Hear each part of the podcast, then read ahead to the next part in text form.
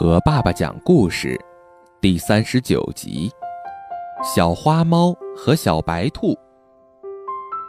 小花猫和小白兔是邻居，他们还是一对好朋友。今天，他们俩可高兴了，因为他们的妈妈让他们去买东西。小花猫拿着妈妈给的钱，兴高采烈地向家的东边走去。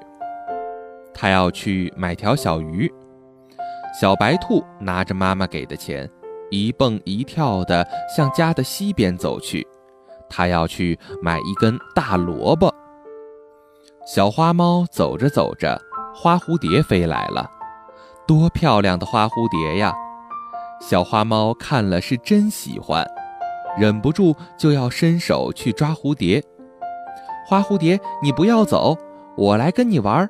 等等我，小花猫追着花蝴蝶跑远了，早把妈妈叫它买鱼的事忘得一干二净了，而且还把买鱼的钱掉到了路边的草丛里。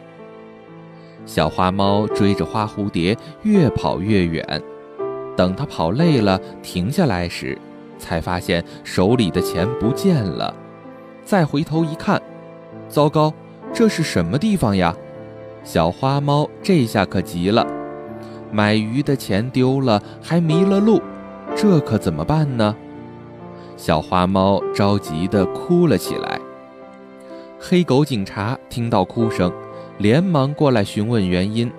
小花猫哭着把事情的经过告诉了他。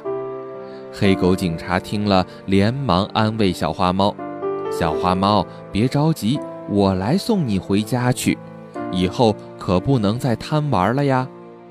小花猫点点头，跟着黑狗警察回家去了。到家门口时，刚好碰到小白兔，两手空空的小花猫很惭愧。它为什么惭愧呢？哦，因为小白兔在半路时看到蜻蜓了，它也很喜欢，但它没有去追，而是去买萝卜了。